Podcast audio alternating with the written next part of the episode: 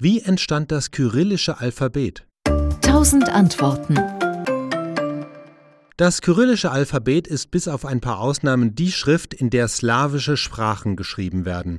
Sie wurde auch extra für diese Sprachen mit ihren lautlichen Besonderheiten entwickelt und sie hat ihre Wurzeln auf dem Balkan. Es ist ja unverkennbar, dass das kyrillische Alphabet Ähnlichkeiten mit dem griechischen hat, aber dann doch wieder ganz anders ist. Es sind auch ein paar hebräische Schriftzeichen mit eingeflossen und es gibt für uns, die wir die lateinische Schrift gewohnt sind, so merkwürdige Buchstaben wie das kyrillische Ja, das wie ein spiegelverkehrtes R aussieht.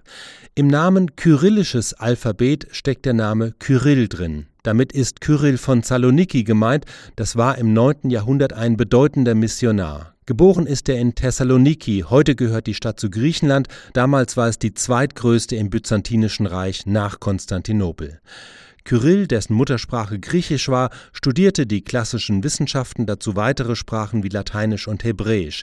Er hatte auch einen Bruder, Method, und diese beiden Brüder reisten viel und missionierten. Sie trugen maßgeblich dazu bei, dass die slawischen Völker den christlichen Glauben annahmen, und das war damals natürlich das Christentum in seiner griechisch-byzantinischen, also orthodoxen Prägung.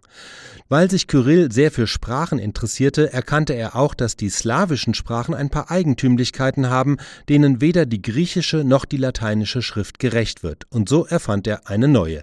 Diese Schrift war noch nicht das kyrillische Alphabet, wie es heute verwendet wird, sondern ein Vorläufer, die glagolitische Schrift.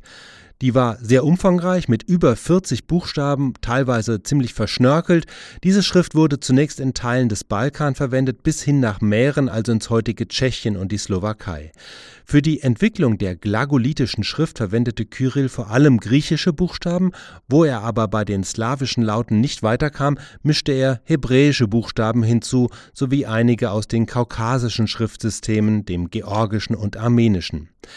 Die glagolitische Schrift war dann auch die Grundlage für die eigentliche kyrillische Schrift, die nach heutigem Stand aber erst 100 Jahre später entstanden ist, also lange nach Kyrills Tod, aber ebenfalls auf dem Balkan, vermutlich in Bulgarien. Das kyrillische Alphabet hat wieder mehr griechische Buchstaben übernommen, aber noch immer eine ganze Reihe von Buchstaben aus der glagolitischen Schrift. Unter dem ersten russischen Kaiser Peter dem Großen wurde die kyrillische Schrift dann noch einmal reformiert und etwas vereinfacht und einzelne Länder haben dann auch nochmal ihre eigenen Varianten entwickelt. Diese Geschichte erklärt, warum das Alphabet so aussieht, wie es aussieht, warum es so ans Griechische erinnert, aber doch ganz anders ist, warum die kyrillische Schrift aber auch Buchstaben enthält, die aus dem hebräischen Alphabet stammen, nämlich das Z, das aus dem hebräischen Zade stammt, oder das Sha, das auf das hebräische Shin zurückgeht.